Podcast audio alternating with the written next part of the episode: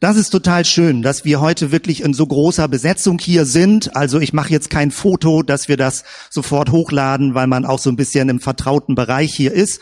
Aber das ist total toll, auch für alle, die sich trauen und äh, heute entschieden haben, jetzt dabei zu sein, nicht mehr aus der Entfernung, sondern jetzt wirklich live dabei zu sein und hier zu gucken, ähm, wie äh, das Ganze so abläuft. Das ist schön. Ich habe das Gefühl, ähm, am Sonntag kommt dadurch so wieder ein bisschen Leben natürlich auch rein. Wenn man sich im Internet nur sieht oder aus der Entfernung das nur beobachtet, ist das auch gut. Äh, besser als nix, so ungefähr. Man kann dann alles mitverfolgen, aber man ist ja dann vielleicht alleine im Wohnzimmer oder zu zweit oder zu dritt und äh, hat nicht mehr Leute zusammen. Und das ist natürlich sehr schön, dass wir das so in dieser Weise hier machen können. Ich habe letzten Sonntag abgebrochen mit der Predigt, weil dann auch die Zeit schon, äh, sag mal, schon um war mit dem, was ich vorhatte und möchte heute in anderer Weise von der anderen Seite nochmal aufgreifen Dinge und verlängern. Möglicherweise hast du sogar letzten Sonntag manches als ein bisschen zu ernst empfunden, äh, kann auch mal sein. Also es ist nicht unbedingt ein Zeichen von schlechter Verfassung oder schlecht geschlafen, sondern es sind bestimmte Dinge, die natürlich mich beschäftigen, Tobias beschäftigen, uns als Gemeindeleitung beschäftigen und wir, wir versuchen ähm, für uns gemeinsam ähm, Sachen zu durchdenken, auch so, dass du mitdenken kannst jetzt. Und ich freue mich schon wieder auf Zeiten, wo wir auch interaktiver arbeiten können, wo wir mit Rückmeldungen oder mit Flipcharts oder mit Pinwänden arbeiten können, wie wir als Gemeinde uns hier weiterentwickeln wollen. Es ist ja irgendwie so ein bisschen stillschweigend gewesen, so ganz fast im Verborgenen, dass wir den Standort gewechselt haben. Und ich werde gleich ein bisschen mehr auch hier zu diesem Standort sagen. Aber ich wollte, damit mir es nicht passiert, dass der Eindruck entsteht, es wird wieder zu ernst, wollte ich positiv beginnen. Ganz positiv beginnen. Und ich habe euch ein Bild von unserem Kirschbaum mitgebracht. Ähm, das ist jetzt schon eine Woche alt, dieses Bild, und inzwischen äh, sind da schon Wespen dran und Krähen dran und Drosseln und Amseln dran und freuen sich also über diesen Kirschbaum. Und das ist total schön. Und ich möchte ähm, dieses Bild ähm, verwenden dafür, zu diesem Titel, den neuen Menschen kultivieren, den inneren Menschen, das Neue in Christus in uns drin kultivieren. Und wenn du im Internet äh, äh, eingibst, sage ich mal, suche der neue Mensch oder der innere Mensch, dann hast du einen Haufen von so seltsam esoterischen Bildern, so mit Aura-Kräften in dir drin. Das meine ich nicht. Also ich meine jetzt nicht irgendwas ganz spukiges, spukiges, seltsames, wo du irgendwie bestimmte Mechanismen ausprobieren sollst. Ich meine ganz schlicht einfach nur, wie können wir uns gegenseitig helfen, dass Christus mehr Gestalt gewinnt in dir und in mir. Wenn wir sagen, wir sind Christen, wenn wir sagen, wir sind Jesus Schüler, wenn wir sagen, wir möchten von Jesus lernen, wie können wir das hinkriegen, dass Christus in uns mehr Gestalt gewinnt? Und ich möchte heute so als roten Faden bei allen verschiedenen Gedanken, die ich einbringen möchte, dieses Bild des Wachstums, des Ackers, des Gärtnerns mit aufgreifen. Diesen Kirschbaum haben wir bei uns gepflanzt. Da sind wir Anfang 2000 in das Haus eingezogen und dort bei dem Grundstück habe ich einen ganz kleinen Kirschbaum gepflanzt. Und jetzt nach vielen Jahren trägt er wirklich viel Frucht. Und der Kirschbaum ist nicht alleine, sondern im Nachbargarten haben wir einen riesigen Kirschbaum. Und äh, die befruchten sich gegenseitig. Also der Kirschbaum steht nicht alleine und produziert Kirschen, sondern er braucht auch einen anderen Kirschbaum, damit man gemeinsam Frucht hervorbringt, damit es blüht, damit es vital ist, damit die Bienen summen und jeder glücklich letztendlich ist mit dem, wie die Natur Dinge hervorbringt. Ich zeige dir mal drei Bibelstellen, wie Jesus dieses Bild des Gartens oder des Bodens und des Wachsens aufgreift. Hier in dieser ganz berühmten Stelle, wo es um den Seemann geht und normalerweise guckt man darauf, wie unterschiedlich stark wird denn Saat hervorgebracht, Saat und Frucht und Multiplikation.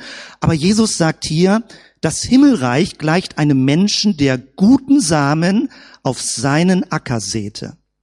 Wir sind heute so entfremdet von Landwirtschaft, von Ackerbau, riesige Industriemaschinen, die das dann irgendwie erledigen, aber so selbst Gärtnern, einen kleinen Acker haben, eine kleine Scholle haben. Manche haben das ja noch, indem sie einen Schrebergarten haben oder vielleicht auch ein eigenes Grundstück haben, wo sie was machen können. Aber es ist schon relativ fremd. Heutzutage ist das richtig Thema in Grundschulen. Also wie Pflanzen wachsen, wie man sie versorgt, wie man das fördert und ganz besondere Dinge wie besondere Samenkörner, besondere Pflanzen hervorbringen.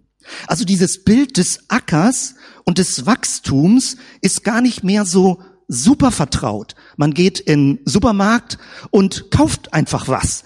Und dann ist das klar. Es muss besonders hübsch und besonders schön sein. Und dementsprechend hat man das vor Augen. Aber Jesus lebte in einer Zeit, wo die Landwirtschaft eine starke Funktion hatte, wo es ein Kampf gegen Armut war, dass Menschen ein eigenes kleines Feld hatten und dementsprechend anbauen konnten. Von daher war das ein sehr vertrautes Bild. Und es ist hier schon fast schon eine Übertragung drin, das kommt ja später dann in dem Gleichnis, auf seinen Acker. Also dein Leben ist wie ein Acker, wie ein Ackerfeld. Und die Frage ist, was siehst du da drauf? Was soll wachsen auf deinem Lebensacker? Ein anderes Bild hier, wenn Paulus das aufgreift, denn wir sind Gottes Mitarbeiter, ihr seid Gottes Ackerfeld. Da ist schon eine Verschiebung drin. Also das Leben eines Menschen wie ein Ackerfeld, aber du kannst es mitbestimmen, ob es zu einem Ackerfeld Gottes werden soll. Soll dein Leben ein Feld sein, ein guter Boden sein, wo Gott etwas hervorbringt. Das also die, praktisch die Gestaltung deines Lebens mit Zeit, mit Energie, mit Einsatz, mit Arbeit, mit Beruf, soll es ein Acker Gottes sein, dein Leben. Und ich drehe deswegen am Anfang so ein paar Schleifen, weil wir zum Schluss noch mal ganz kurz auch darauf kommen werden, wie fremd dieses Bild ist in einer digitalen Gesellschaft, wo man mal eben kurz online geht, mal eben was bestellt und am nächsten oder übernächsten Tag es sofort da ist. Das Bild des Ackers, des Gärtnerns, des Wachsens, des Reifens hat ganz andere Qualitäten, die nötig sind, damit es gelingt. Und das ist das, was ich gerne aufgreifen möchte und aus dem letzten Sonntag noch weiter verlängern wollte. Paulus zum Beispiel schreibt hier im Epheserbrief, den wir ja auch lesen in diesen Ankergruppen. Einige orientieren sich am Epheserbrief und lesen in dieser Woche jetzt diesen Brief durch. Paulus schreibt, einer meiner absoluten Lieblingsverse, lasst uns aber wahrhaftig sein in der Liebe und wachsen in allen Stücken zu dem hin, der das Haupt ist, Christus. Das ist das Bild des Wachstums. Du hast auf der einen Seite das Bild der Nachfolge, wo man Schritte geht und richtig, sag ich mal, Jesus hinterhergeht. Das waren damals seine Schüler. Jesus war unterwegs. Aber hier, als Jesus nicht mehr da war und dass er die Bedeutung hat, dass der Geist Gottes in uns wohnt, dass wir also in Verbindung mit dem Geist Jesu geistliche Schritte machen.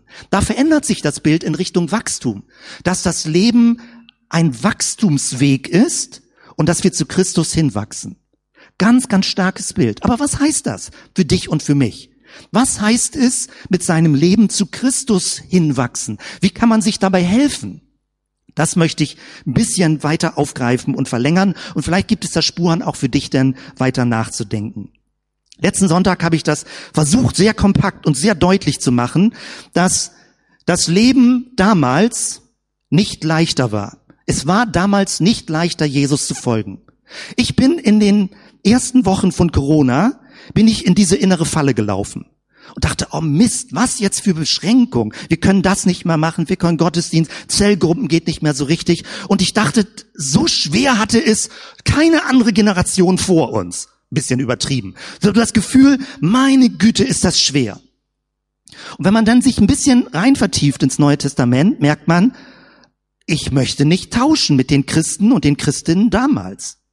Damals war es nicht leichter, Jesus zu folgen. Diesen Punkt möchte ich jetzt gar nicht vertiefen äh, und äh, nochmal auf den letzten Sonntag eher verweisen und eher weitergehen und sagen, okay, wenn man an dem Punkt ist, und ich bin jetzt neu an dem Punkt zu sagen, egal wie lange Corona dauert, egal wie lange wir beschränkt in unseren Möglichkeiten sind, egal was noch an Behinderungen kommt, es war damals nicht leichter. Es war anders. Und heute ist es auf andere Weise auch nicht unbedingt leicht, anders, aber nicht absolut schwer. Es ist möglich, Jesus zu folgen mit all den Beschränkungen und es ist möglich, zu Christus hinzuwachsen. Und es ist auch möglich, das gemeinsam zu tun. Man muss die Form ein bisschen ändern, weil es nicht unbedingt gelingt mit einer großen Gottesdienstveranstaltung, wie das vielleicht in früherer Zeit gewohnt war. Mein zweiter Punkt, den gehe ich mal gerade schnell so rüber, ist, ach so dazu, das wollte ich noch mal kurz äh, ergänzen, ein Punkt hier, und sie hielten alsbald Rat über ihn, dass sie ihn umbrächten, Jesus, ja. Also ganz am Anfang schon des Markus-Evangeliums, Markus 3, hatte Jesus schon Todesdrohungen.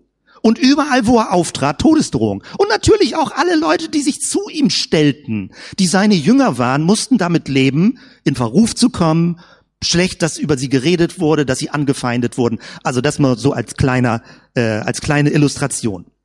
Mein zweiter Punkt. Gehen wir in die heutige Zeit. In einer verwundeten Stadt leben. Wir sind umgezogen hierher und ähm, es ist völlig klar, dass in den letzten drei Monaten oder inzwischen ja sogar noch länger, äh, seit Mitte März, dass wir als Gemeinde uns erstmal selbst organisieren mussten.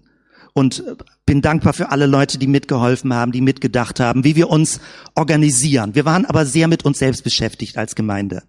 Und hier ging es möglicherweise ähnlich. Und das ist kein kritischer Kommentar. Ich glaube, das ist praktisch zwingend so, wenn man in so eine Krisensituation reinkommt, dass man zunächst einmal darauf achten muss, das eigene Leben zu ordnen, die eigene Familie zu ordnen. Wie kriegt man das ganz praktisch hin? Einkauf, Beruf, Familie, Wohnsituation, Eltern möglicherweise, wo man gucken muss, wie man Kontakt hält. Also alles musste neu geordnet werden. Das ist klar. Und viele haben es gut gemeistert und viele, vielleicht nicht wenige, sind auch erschöpft und warten darauf, dass ein bisschen Entspannung kommt, dass Sommer kommt, dass wir äh, wirklich die Sommerferien sind und so weiter und so weiter. Das muss ich nicht vertiefen, das ist ständig in den Medien. Ich merke bei mir ein Phänomen und ich weiß nicht, ob du das auch kennst. Man kennt das, man, man nennt das, sag ich mal so, nicht wissenschaftlich, aber so ein bisschen im, im, im, im äh, komplizierteren Sprachbereich, Cocooning dass das Leben eine Art von Cocooning-Dimension hat. Du weißt noch nicht vielleicht, was das jetzt ist. Ich nenne das für mich Corona-Cocooning. Und das sieht so aus. Also der Bayerische Rundfunk, habe ich mal im Internet dazu, ich habe mal eine Definition gesucht, hat Folgendes an Definition. Cocooning ist zurückziehen in die eigenen vier Wände, den Trend hin zum Einigeln samt Home Service.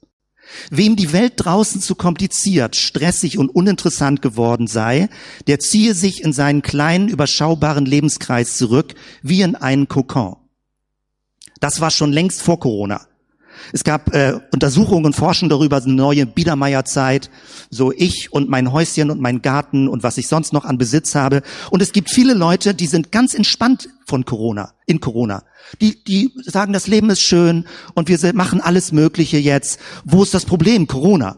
Und dann gibt es andere, die kämpfen um ihre Existenz. Gibt es andere, die wissen nicht, wie sie das Leben ordnen können, wie sie das hinkriegen in ihrer Belastungssituation. Also die Schere geht aktuell sehr weit auseinander. Und der Trend ist, dass man zu Hause eigentlich ganz gut zurechtkommt. Die Lieferservice boomen. Man hat, wenn Leute sind glücklich, wenn sie einen Garten haben, raus können, nicht eingesperrt sind in einer kleinen Wohnung. Inzwischen entspannt sich alles wieder. Aber grundsätzlich ist der Trend zum Cocooning. Das ist übrigens auch etwas, es gab Untersuchungen dazu, warum manche Leute gerne Autos haben wollen. Weil im Auto sitzt du wie in einem Kokon. Kokon. Natürlich sind Autos nützlich. Aber manche Leute verstehen das Auto richtig als ihre Lebenswelt, wo man alleine im Auto fährt und man braucht das gar nicht in dieser Form, weil es hat einen psychologischen Effekt. Ich habe hier meinen geschützten Raum. Nicht alle so, ja. Also nicht, dass sich jetzt Leute da auf den Schlips getreten fühlen, nur weil ich das gesagt habe. Natürlich kann man ein Auto haben und damit rumfahren. Aber es ist mehr als nur eine technische Hilfe. Es ist eine emotionale Abschützung, dass du praktisch im Auto dich geschützt fühlt und die Welt draußen ist. Und das passiert jetzt in vielfältiger Form. Und die Frage ist, wollen wir da für uns uns daran gewöhnen oder wollen wir neu überlegen, was bedeutet das für uns als Kirche? Haben wir eine Sendung? Haben wir einen Auftrag? Wollen wir etwas bewegen? Wollen wir etwas tun? Nun, du bist heute Morgen hier, bist rausgekommen aus deinem Zuhause, hast dich hier hergetraut und die Fenster sind offen und es ist Lüftung und von dort her alle, die vielleicht sich auch demnächst nochmal trauen werden, es ist möglich, auch wenn man sich im Garten trifft und so weiter. Aber mich, mich, mich interessiert diese tiefere Ebene. Weil ich kenne bei mir den Effekt, die Medien sind so voll mit Corona gewesen die ganzen Wochen, dass andere Themen fast nicht mehr vorkam. Es gibt immer noch Corona-Live-Ticker, was gerade neu ist. Und inzwischen sind es gar nicht mehr große Nachrichten aus Deutschland, sondern es sind Nachrichten irgendwo aus anderen Ländern weltweit, die dich eigentlich gar nicht mehr betreffen. Aber man hat immer noch den Corona-Live-Ticker, was alles Gefährliches in der Welt läuft. Nun, wir sind umgezogen. Ich hatte es eben angedeutet, wir haben diesen Standort gewechselt und dort drüben in der Kantine, noch im März, sind wir oben im vierten Stock gewesen. Und im vierten Stock, okay, wir so über den Dächern von Bremen mit Dachgarten war schön. Wir haben viele Jahre, ja zehn Jahre da sind gewesen. Und am Anfang äh, war noch kein Pförtner da und wir mussten unten durch die Tür und es war abgeschlossen, weil in dem Treppenhaus waren häufig Leute mit Drogen oder Leute, die vollgetrunken waren und so weiter. Seitdem der Pförtner da ist, ist jetzt viele Jahre, vielleicht bist du innerhalb der letzten fünf, sechs, sieben Jahre zur äh, Kantinenstandort dazu gekommen, dann kennst du diese Zeit nicht mehr, weil der Pförtner hat alles abgeschirmt, was an Bahnhofsdynamik dort drüben war. Man kam nicht durch beim Pförtner. Man musste ein anständiger Mensch sein, um durchzukommen und ähm, eine Veranstaltung besuchen. Jetzt sind wir hier im CVJM-Haus. Wir haben keinen Pförtner mehr und wir kriegen jetzt, vielleicht ist dir es noch nicht bewusst, deswegen erzähle ich gleich ein paar Beispiele, wir haben es jetzt wieder mit einer, ich sag mal so ganz ungeschützt und kurz, mit einer kaputten Stadt zu tun. Wir gucken zwar raus auf die Wallanlagen und wenn die Sonne scheint, dann ist das total schön an den Wallanlagen. Viel besser, als vielleicht jeder Dachgarten es sein könnte. Also wir haben hier einen ganz tollen Standort. Aber wir haben auch eine sehr kaputte Stadt. Wer drüben das Büro, was wir jetzt angemietet haben, sieht, sieht ganz mächtige Einbruchsspuren an der Tür.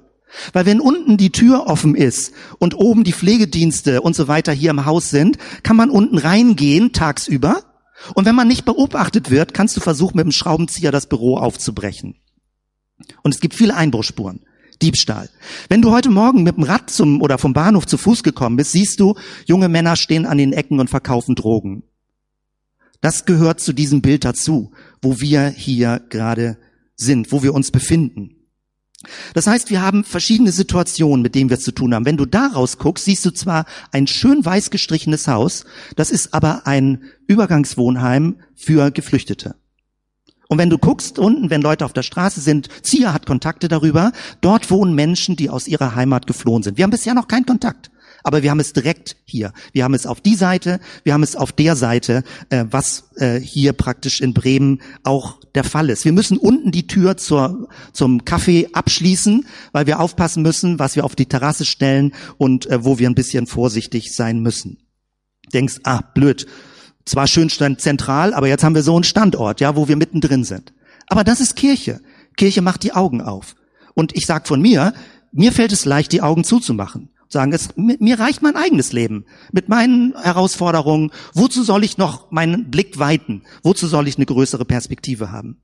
Ich dachte noch relativ idyllisch, das kann man doch noch alles handeln, was so irgendwie so läuft hier und der Standort. Und ich finde das auch super, dass wir hier sind. Der CVM hat ja schon viele Jahre damit zu tun und weiß das und ich habe das bisher nur vom Hörensagen alles so gehört. Aber letzten Sonntag bin ich richtig rausgecrasht worden aus meiner noch restlich heilen Welt. Und ich erzähle dir das kurz und ich erzähle es ein bisschen respektvoll und vorsichtig, ähm, damit es nicht so ganz drastisch rüberkommt. Aber ich war danach ein bisschen verstört. Wir hatten draußen Kaffee aufgebaut, also schon drin. Und ähm, ich wollte noch mal rausgehen und gucken, hat alles in Ordnung. War kurz vor zehn, war alleine. Und ich gehe raus und ich denke, ach, das sind ein paar Leute. Hinten hatten die Kinder gespielt, also wenn Kinder da waren. Und ähm, dann standen zwei junge Leute links ähm, auf der Terrasse wo wir jetzt schon zweimal Kaffee getrunken haben. Und ich dachte, oh, vielleicht suchen Leute was und wollen was. Und ich wollte sie gerade ansprechen. Und der Mann stand so mit dem Rücken, ein bisschen breitbeinig und war sehr gewichtig. Also das soll jetzt nicht diskriminierend klingen, aber es wirkte ein bisschen wie ein Sumo-Ringer. Also so richtig gewichtig stand er. Und eine junge Frau, bisschen zierlicher, war irgendwo in den Büschen zugange. Und ich dachte, vielleicht was runtergefallen, Ohrring oder eine Kette, ich habe da ja nichts komisches gedacht, ja. Dann habe ich gemerkt, nee, sie war nicht in den Büschen zugange, sie kniete vor dem Mann. Dachte, hä, komisch. Und dann dämmerte es mir in Bruchteilen von Sekunden. Am Sonntagmorgen mitten in Bremen. Das könnten alle Leute sehen. Was für eine kaputte Welt. Dass Männer sowas mit Frauen machen, dass Frauen vielleicht irgendwie gezwungen sind, das tun zu müssen, aus welchen Gründen auch immer. Wir sind hier mitten in Bremen. Ob es Drogen sind, ob es Diebstahl ist, ob es Gewalt ist. Und natürlich sieht man das nicht, wenn man als Tourist hier ist. Und wenn man schön durch die Wallanlagen geht, wenn wir Kontakt haben mit den Suppenengeln, wie Leute von der Straße im Moment äh, mit Essen versorgt werden auf der Bürgerweide und das Zelt dann irgendwann auch ausläuft und sie überlegen müssen, wie es weitergeht. Und ich könnte ja eine Reihe andere Geschichten noch erzählen. Nur dieses ist jetzt direkt hier, wo wir sind. Und ich merke, dass mich das überfordert. Ich merke, boah, was machen wir mit sowas? Wir sind jetzt nicht wir, wir, wir, wir sind auch nicht die Spezialisten alle, die damit umgehen können. Mein Punkt ist jetzt zunächst einmal, gelingt es uns, nach diesem Corona-Cocooning wieder die Augen aufzumachen? Gelingt das uns? Natürlich werden wir uns hier weiter organisieren mit Kindern, mit Jugendlichen, mit Erwachsenen, wie wir das alles hinkriegen, dass wir uns als Gemeinde organisieren. Und das ist auch alles richtig und in Ordnung. Die Frage wird dann langfristig aber sein, können wir die Augen aufmachen? Gelingt uns das oder überfordert uns das? Wo immer Menschen in Not sind, wo immer du Kontakte hast, wo immer Barmherzigkeit gebraucht wird, gelingt uns das, den Horizont zu weiten und die Augen aufzumachen. Und ich kann nur sagen, ich schaffe das nicht alleine. Ich brauche andere Leute. Ich bin da sehr leicht überfordert damit. Gerade mit allem, was an sozialer Not ist, an Gewalt ist, an Bösartigkeit, an Täuschung, an Lüge, an Diebstahl. Ich bin da schnell mit überfordert. Das ist nicht mein Berufsbild, so ungefähr, was ich für mich äh, als gut fühle. Und ich bewundere Leute, die zusammen mit gebrochenen Familien arbeiten, die Menschen beraten im Sozialbereich, die Menschen helfen wollen, die pädagogisch mit schwierigen Kindern zu tun haben. Ich bewundere Leute, die das Woche für Woche hinkriegen. Was ist Kirche in diesem ganzen Ding? Was ist die Rolle und die Sendung und der Auftrag von Kirche? Ich glaube, es ist nicht die Rolle von Kirche, Moralapostel zu sein. Bürgerlich, arrogant zu sagen, äh, was für komische Leute. Das ist nicht die Rolle von Kirche. Ich glaube, es ist auch nicht die Rolle von Kirche, so überall jetzt ethische Regeln aufzustellen. Wir haben das ja in Bremen jetzt auch gerade, diese Diskussion. Wie Kirchen, wie, sagen wir, Kirchen sich so verstehen, dass sie sagen, sie müssen mal ganz klar machen, was vor Gott richtig und falsch ist. Und so verstehen sie ihren Auftrag. Ja, wir, ja, wir können ja drüber reden, wie Gott Heilung möchte. Aber das von oben herab, manchmal mit so einer bürgerlichen ähm, Gönnerhaftigkeit von oben herab Menschen zu erklären, was falsch in ihrem Leben läuft. Ich möchte diese Atmosphäre bei uns nicht in der Gemeinde. Und ich hoffe, du auch nicht. Frieden, Friedensgeber, Friedensstifter. Wenn manche Leute deswegen Regeln aufstellen, weil sie Angst haben, dass die Familie zerfällt, Untersuchungen belegen, dass die Sehnsucht nach Familie kaum größer war als in heutiger Zeit. Die Shell-Studie unter Jugendlichen, bei Jugendlichen und jungen Erwachsenen ist die Sehnsucht nach Familie so stark wie seit langem nicht mehr. Die Angst, dass Familie zerbricht, die ist sowas von weit entfernt. Das Problem ist, es ist so viel Kaputtheit, so viel Scheitern, so viel, wir schaffen das nicht gemeinsam. Wie kann man treu sein? Die Fragen sind da. Aber die Sehnsucht ist auch da. Und mit dieser Atmosphäre Kirche zu leben und zu bauen. Das ist etwas, was ich ähm, einfach zeigen wollte, sag mal, eine gewisse Kaputtheit. Aber da möchte ich ja nicht stehen bleiben. Ich möchte ja weitergehen. Und ich möchte von meiner Seite nochmal ganz neu auch klarkriegen und studieren, wie sieht der Jesusweg aus? Wie hat Jesus Erlösung gelebt? Wie hat er das mit Menschen gemacht? Weil das ist ja unser Orientierungspunkt, wenn wir das als Kirche, als Kirchengemeinde, als christliche Gemeinschaft tun wollen. Natürlich, und das kann man schnell durchgehen, natürlich hat Jesus zum Beispiel sich mit Rom, mit der Militärmacht sozusagen angelegt, aber er hat gewaltfreien Widerstand gelebt. Er hat keine Kriegsparolen rausgehauen. Er hat Krieg nirgendwo gerechtfertigt. Jesus hat gewaltfrei gelebt gegenüber militärischer Macht. Er hat Not gelindert, er hat Menschen gesegnet, er hat Menschen geheilt. Und das ist der ganz, ganze Feld der Diakonie, des Pflegedienstes, Krankenhaus, was immer, oder auch durch persönliche Begegnung natürlich. Jesus hat sich mit den Mächtigen angelegt, prophetisch, ihr, ihre, sagen wir, so, sowas wie Gelage, wie was damals die Mächtigen gemacht haben und hat, hat das angegriffen, hat gesagt, das ist nicht in Ordnung, was ihr tut. Jesus hat sich mit Rechtgläubigkeit angelegt. Er hat mit vielen Leuten diskutiert und gestritten und sie wollten ihm eine Falle stellen. Auch das ist heutzutage nötig. Wir müssen uns als Kirche nicht nur in einer säkularen Gesellschaft positionieren, wir müssen uns, und ich finde das echt ärgerlich, wir müssen uns als Kirche im kirchlichen Milieu positionieren. Im kirchlichen, im christlichen Milieu müssen wir sagen, nein, das wollen wir so nicht. Jesus hat so nicht gelebt.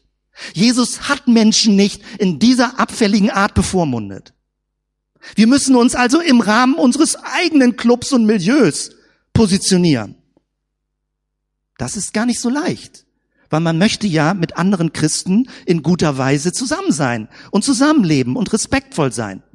Aber wenn der Eindruck entsteht, dass eine Art von Jesus-Atmosphäre nicht wirklich gelebt wird, dann wird es kompliziert.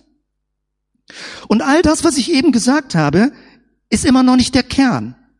Manche sagen denn, wir müssen evangelisieren. Menschen sollen zum Glauben kommen. Und das stimmt. Ich wünsche mir auch, dass Menschen neu Jesus finden. Wenn man aber unter Evangelisation versteht, dass Menschen einfach nur so ein, sagen wir so, ein Mechanismus der Wiedergeburt erleben. Born again Christian. Und das nicht zu einer langfristigen Lebensveränderung führt dann ist damit gar nichts gewonnen. Ich glaube, es ist richtig, mit Jesus einen Anfang zu machen. Du bist nicht als Christ geboren. Du wirst nicht aus Versehen Christ. Du musst das ganz persönlich und ganz vertraut mit Gott abmachen. Möchtest du Jesus folgen? Möchtest du Ja sagen zu seiner Vergebung? Möchtest du sein Schüler, seine Schülerin sein? Das kann kein anderer für dich tun.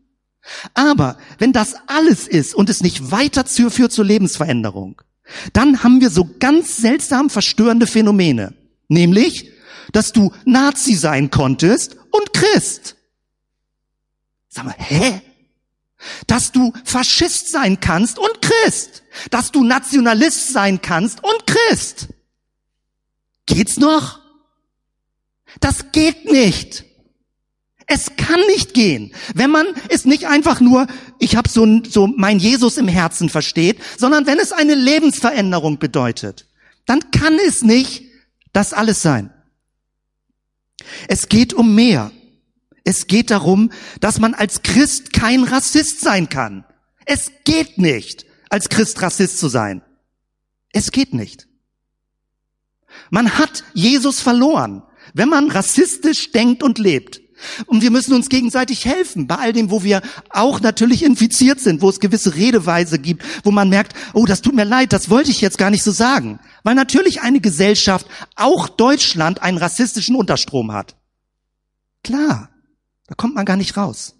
Was heißt es, Christ zu sein? Was heißt es, Jesus zu folgen? Was bedeutet das praktischen Anwendung? Und das, was, was mir ganz neu und ganz stark wichtig wird, ist, wir müssen uns verbünden. Du kannst das alleine nicht schaffen. Alleine wirst du Opfer von Stimmung und Meinung. Wir müssen ein, uns zusammen auf dem Weg sein und Wege finden, miteinander uns zu verbinden und aufeinander aufzupassen auch. Und sich gegenseitig auch mit Respekt Feedback zu geben, wenn man sagt, das irritiert mich jetzt bei dir wie du dich verhältst oder wie du über Menschen redest oder wie du denkst. Und nicht um jemanden runterzumachen, sondern um Jesus gemäß zu leben und Christus ähnlicher zu werden. Wir finden das in der Bibel und das ist für mich die, der Hauptpunkt, den ich gerne für jetzt Sonntag und für die nächsten Wochen immer wieder rumkreisen möchte mit allen zusammen, die da mitgehen. Ähm, Jesus hat Leute gesammelt, und sie in kleinen Gruppen miteinander verbündet. Bündnisse, dass Menschen aufeinander achten. Und er setzte zwölf ein, die er auch Apostel nannte, dass sie bei ihm sein sollten und dass er sie aussendete zu predigen. Und ihr kennt das doch in der Bibel. Jeder, der die Evangelien liest, weiß, wie viel Streit unter den Jüngern war. Dass der eine das und der andere das und der eine war eher, eher militant drauf und der andere war eher so ein bisschen so ganz meditativ drauf. Und diese Gruppe hat miteinander geübt, gelernt, mit Jesus trainiert, was es heißt, sein neues Friedensreich schon jetzt auf der Erde zu leben. Was es heißt, eine Gemeinschaft des Friedens zu sein. wo die unterschiedlichsten Menschen sich nicht mit bürgerlicher Arroganz, mit dem Finger zeigen oder rechthaberisch und hier was sagen und alles Mögliche sagen und irgendwie so Bewertungsstrukturen im christlichen Milieu sind, sondern wo wir wissen, wir sind verschieden. Wir haben unterschiedliche Biografien. Wir sind verschieden. Und wir sind gemeinsam auf dem Weg. Und wir brauchen uns mit unserer Prägung, mit unseren Verletzungen, mit unseren Stärken und Schwächen, dass wir gemeinsam Christus verkörpern und sein Friedensreich leben. Ich kann das nur mehrfach wiederholen. Wenn ich kein Christ wäre, ich glaube, alleine mit meinem Leben geht so einigermaßen. Ich bin introvertierter Typ, ich kann mich zurückziehen, ich kann mich gut alleine beschäftigen. Aber die Anforderung Jesu an mein Leben, dass ich in dieser Welt eine Sendung und einen Auftrag habe und dass dieser Auftrag darin besteht, seine Mentalität, seine Atmosphäre, sein Charakter in dieser Welt zu leben. Wenn das die Aufgabe ist, dann komme ich zu dem Schluss, ich kann das nicht alleine. Ich brauche dich dazu. Wir müssen das gemeinsam machen.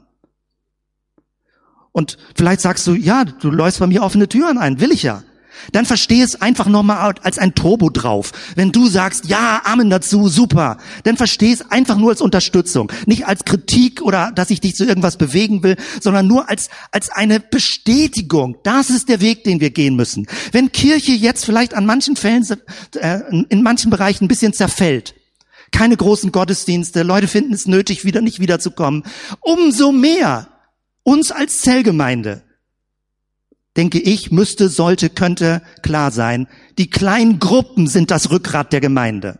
Und nicht, ja, ich habe vielleicht mal Lust in der Zellgruppe, naja gut, meinetwegen. Nein, sie sind das Rückgrat.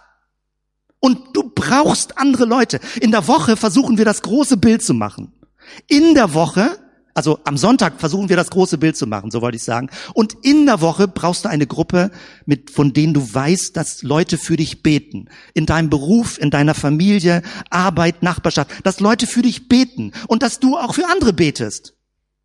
Dass wir uns dicht an Jesus dran halten. Ich glaube, das ist nicht mehr optional. Ich glaube, das ist zwingend nötig. Du kannst es anders probieren. Mach, wie du es willst, aber wunder dich nicht, wenn dein Glaube schwächer wird, wenn die Dinge ähm, abflauen, wenn du nicht mehr den großen Auftrag Gottes für diese Welt vor Augen hast. Dein Glaube wird schwächer, wenn du vereinzelt lebst. Wir brauchen uns auf dem Weg. Und das ist genau das, was Jesus gemacht hat. Wir müssen einfach die Größe des Auftrags vor Augen haben, damit wir verstehen, welche Konsequenzen daraus folgen. Jesus wollte nicht einfach nur hier auf der Erde, sag mal, so ein paar Nettigkeiten sagen. Seine Bergpredigt, mit der er begonnen hat, ist wie eine Magna Carta einer neuen Welt. Selig sind die Sanftmütigen, selig die Barmherzigen, die reinen Herzens sind, selig die Frieden stiften. Es ist ein Programm, was Jesus gestartet hat. Und er sucht Menschen, die sagen, ja, da bin ich dabei. Endlich mal was Vernünftiges. Da bin ich dabei. Jesus hat so gestartet. Und dann finden wir genau das. Und ich bleibe im Epheserbrief. Wie Paulus das verlängert und sagt, legt von euch ab den alten Menschen und seinem früheren Wandel, der sich durch trügerische Beirren zugrunde richtet. Erneuert euch aber, alles in Wir-Form. Erneuert euch aber in eurem Geist und Sinn und zieht den neuen Menschen an, der nach Gott geschaffen ist in wahrer Gerechtigkeit und Heiligkeit. Paulus verlängert das, nachdem er ganz großartige Dinge im Epheserbrief in den ersten drei Kapiteln gesagt, wird er sehr konkret und sagt, ablegen, anziehen, klar sein, das ist ein schlechtes Verhalten, tut mir leid, hier muss ich mich ändern. Und es muss nicht immer eine großartig pathetische Entschuldigung sein. Es geht um Erneuerung des Sinnes, dass klar ist, bestimmte destruktive Verhalten, Verhaltensweisen gehören nicht zu uns, wir wollen uns auf das Gute konzentrieren. Wir wollen uns auf das Gute konzentrieren und als Gemeinschaft das Leben diese neue Welt leben. Ganz konkret sind doch viele Dinge, die Paulus sagt. Lasst kein faules Geschwätz aus eurem Mund gehen, sondern redet, was gut ist, was erbaut und was notwendig ist, damit es Gnade bringe denen, die es hören. Oder hier, Epheser 5, 8 und 9. Denn ihr wart früher Finsternis, nun aber seid ihr Licht in dem Herrn. Wandelt als Kinder des Lichts. Was für eine Auszeichnung. Du und ich, wir sind Kinder des Lichts. Die Frucht des Lichts ist lauter Güte und Gerechtigkeit und Wahrheit. Wenn wir die Größe des Auftrags nicht sehen, haben wir das Gefühl, Kirche ist nur dazu da, sage ich mal, so ein bisschen religiöses Programm zu machen. Wir haben von Jesus den Auftrag, eine neue Welt, ein neues Zusammenleben, einen neuen Menschen anzukündigen und schon beispielhaft zu leben. Die Latte ist sehr hoch. Aber dann merkt man auch, es ist wert, das zu leben. Dafür ist Jesus gekommen, dass er eine neue Gesellschaft aufbaut. Und jetzt nicht als im Gegen, also radikal gegen hier, sag ich mal, die Bremer Gesellschaft, sondern als ein Sauerteig, als eine Erneuerung, als ein Hefeteig, wo sagt, wir beginnen mit Menschen, die wollen. Menschen, die sagen, ich weiß, ich habe Schuld in meinem Leben, ich habe destruktive Mechanismen, aber ich möchte, dass sich das ändert. Ich möchte, dass der neue Mensch in mir wächst. Und das ist nicht einfach so eine kognitive Nummer im Sinne von, das mache ich so ganz still meditativ mit mir ab. Meditation ist gut, aber es reicht nicht. Es braucht eine Gemeinschaft. Eine Gemeinschaft, die gegenseitig sich anspornt, den neuen Menschen, Christus zu leben, wo immer wir im Alltag unterwegs sind. Jesus hatte dieses vor Augen. Und das ist so großartig. Und das meine ich damit, was ich äh, gesagt habe.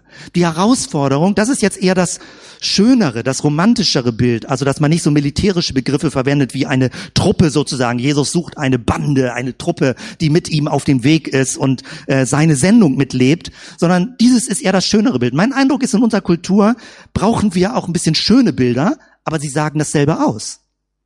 Also es geht nicht darum, so rabiat zu sein. Das Bild des Ackers und des Gartens sagt dasselbe aus. Mit anderen Worten. Die Herausforderung zu Gottes Garten werden. Das ganze Leben als Garten verstehen. Das ist hier ein Bild von uns, das ist schon länger her, als es gerade losging und mit Bewässerung, was wir alles umgegraben haben und so ein bisschen mehr. Und ich zeig dir mal hier, wie lästig das sein kann, wie viel Arbeit ein Garten ist. Hier. Da sieht man noch nichts, aber gleich siehst du es.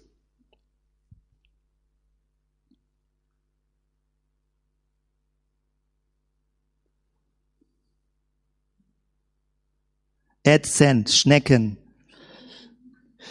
Du hast denn, das wird kaputt gefressen und da musst du darauf achten und Lennart sammelt Schnecken, Barbara sammelt Schnecken, ich sammel Schnecken abends. Wir müssen die irgendwie woanders irgendwie unterbringen. Also wir sind ja keine Schneckentöter, aber man muss so ein bisschen sie umleiten, ja. Also das heißt, du, du, du hast ständig damit zu tun. Das ist ja nicht so, uh, mal ein paar Blumenpflanzen, zack, mal gucken, Sonnenstuhl und jetzt wächst es, sondern du betreust es, du betüdelst es, du umsorgst es, du guckst danach. Lennart ist bei uns der große Held, also der das irgendwie macht und guckt, wie geht das alles, können wir hier noch, jetzt haben wir gestern noch ein Ranggerüst gebaut. Ich will das alles nur beschreiben. Ein Garten hat andere Qualitäten. Es wächst, du musst Geduld haben, du musst Ausdauer haben. Zu Christus hinwachsen ist ein lebenslanger Weg, was man gemeinsam macht. Es gibt solche, diese Bilder von Schimpansen oder anderen Affen, die so zusammensitzen und sich gegenseitig die Läuse pulen. Das ist ein Bild für Gemeinde. Man muss sich gegenseitig die Läuse rauspulen. So, und nicht, weil man dem anderen eins beipulen will, sondern weil man ihn entlausen will. Guck mal, hier ist noch ein bisschen alter Mensch an dir. Was hältst du davon, wenn wir zack die Laus wegnehmen? Und nicht, weil du doof bist, sondern weil dann juckt es dich weniger. Lass uns doch helfen, den alten Menschen rauszulausen und den neuen Menschen zu kultivieren. Darum geht es. Und doppelt und dreifach sage ich, der Glaube hat eine Wir-Gestalt. Jesus ist nicht wie Buddha aufgetreten, der über Meditation gelehrt hat. Nichts gegen Meditation, nochmal.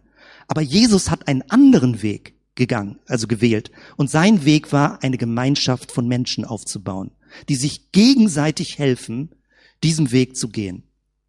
Damit bin ich beim fünften und auch letzten Punkt. Gemeinsam erneuerte Menschen kultivieren. Darauf möchte ich hinaus. Ich möchte dir mit Feuer machen, mit Wind machen, dich einladen, dabei zu sein. Ich sage, ich brauche das und ich hoffe vielleicht auch, keine Ahnung, ob wie weit du so ehrlich mit dir bist. Das ist schon fast eine Unterstellung, wenn ich sage, aber so ehrlich bist, dass du es auch brauchst. Ich glaube, wir brauchen das gemeinsam auf dem Weg zu sein, Jesus zu folgen und das nicht nur so als Vorsatz zu haben, sondern als überprüfbaren Lebensstil. Am Sonntag in der großen Gruppe, in der Woche in der kleinen Gruppe, wie immer du das willst. Wir haben bei der Ankergruppe jeden Tag uns teilweise am Anfang getroffen und es war cool, jeden Tag neu zu hören, wie Gott etwas tut, was sich bewegt, was wir an Bibeltexten interessant finden. Aber mindestens bitte einmal in der Woche. Einmal in der Woche. Mit anderen Leuten zusammen sein. Gottes Wort, ein gutes Saatgut, die Atmosphäre des Geistes aufbauend, nicht richtend, nicht verletzend und füreinander einstehen und beten, dass wir so miteinander auf dem Weg sind. Rhythmus leben. Der Punkt ist dieses hier. Ich habe das angekündigt, wollte das nochmal eben bringen hier aus einem Buch Byung-Chul Han, ganz immer tolle Bücher, die rauskommen 2013 über die digitale Gesellschaft. Der, die große Spur ist folgendes. Wir leben als Jäger und Sammler und nicht mehr als Gärtner. Das ist die Verschiebung durch das Digitale. Die Informationsjäger sind ungeduldig und ohne Scheu. Sie lauern, statt zu warten. Sie greifen zu, statt Dinge reifen zu lassen. Es gilt, mit jedem Klick Beute zu machen. Die Totalsicht auf dem digitalen Jagdfeld heißt Transparenz. Jäger und Sammler von Informationen sind die Bewohner der Transparenzgesellschaft. Es gibt da noch viel, viel mehr tolle Zitate dazu. Mein Punkt ist nur dieses, die ganze Digitalisierung seit 10, 20, 30 Jahren hat Menschen zu Jägern und Sammlern gemacht. Sie können nicht mehr kultivieren. Sie haben keine Ausdauer mehr. Sie können sich immer schlechter konzentrieren. Sie können ganz schlecht über lange Zeit etwas sehen. Die Frustrationstoleranz ist geringer geworden. Und die Herausforderung, um die es geht, ist, lasst uns Gärtner sein.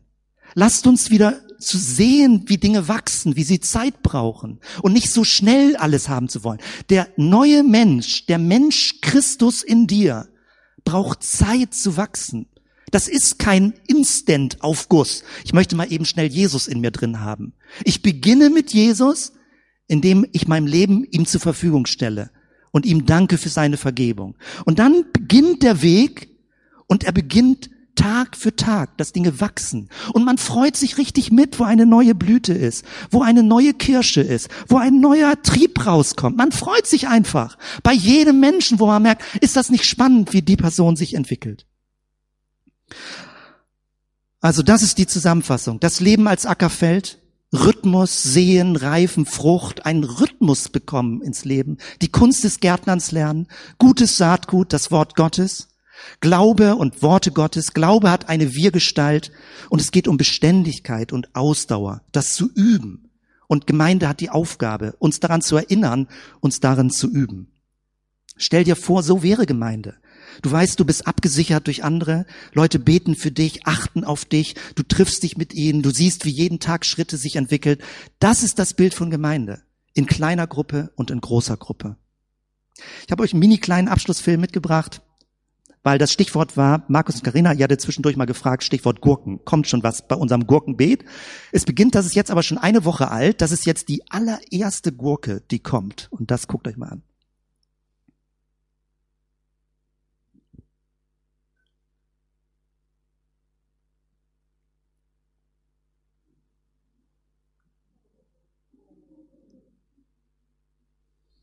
Ja, wie ein Baby, ne? Wie so ein kleines Baby. Oh, ja. Genau. Inzwischen ist sie schon geerntet, dafür sind Gurken da, dass man sie aufisst, aber es kommt schon eine zweite und es kommen auch größere Gurken, wie auch immer. Ich meine nicht, dass wir eine Gurkentruppe werden, aber dass wir uns mitfreuen, was wächst, wie Dinge reifen, wie dein Leben sich verändert und wir gemeinsam dabei sind, zu Christus hinzuwachsen. Lass uns aufstehen und zusammen beten. Herr, danke dafür. Danke für diesen Ansporn, den du in die Welt gebracht hast, sich nicht mit der Kaputtheit dieser Welt abzufinden, sondern als Bilder als Anschaulichung, Veranschaulichung gemeinsam zu leben, wie du dir Menschsein, eine neue Menschheit, eine neue Gesellschaft vorstellst, wie Menschen in guter und versöhnter Weise miteinander leben können. Danke, Jesus, dass wir gemeinsam zu dir hinwachsen können und ich bete für jeden hier, wo, was immer in der Woche geschieht. Die Herausforderungen in Familie, die Herausforderungen in Beruf, ob es pädagogischen Bereich ist, Bildungsbereich, im Sozialbereich, im wirtschaftlichen Bereich, ob es im, im Bereich, im künstlerischen Bereich ist, ob es an den verschiedenen Stellen ist, wie wir zusammen sind, dass du uns segnest im Gesundheitsbereich, im Pflegebereich, dass du uns segnest, dass wir gemeinsam wissen, wir leben in dieser großen Geschichte, dass du eine neue Welt schaffst, dass du neue Menschen schaffst, veränderte Menschen, neue Herzen, dass Menschen berührt werden, dass sie mitgehen können in dieser großen Geschichte und Veränderung zum Guten erleben. Herr, wir wollen Kinder des Lichtes sein und so leben. Hilf uns dazu, dass wir nicht überfordert sind bei all dem, was wir sehen, aber dass wir Ideen und Kreativität haben mit allen Möglichkeiten und Begabungen, dir entschlossen zu folgen in dieser aktuellen Welt, in unserer Stadt. Der Friede, der höher ist als alle menschliche Vernunft, der Friede Christi. Er bewahre unsere Herzen und Sinne in Christus Jesus, unserem Herrn. Amen.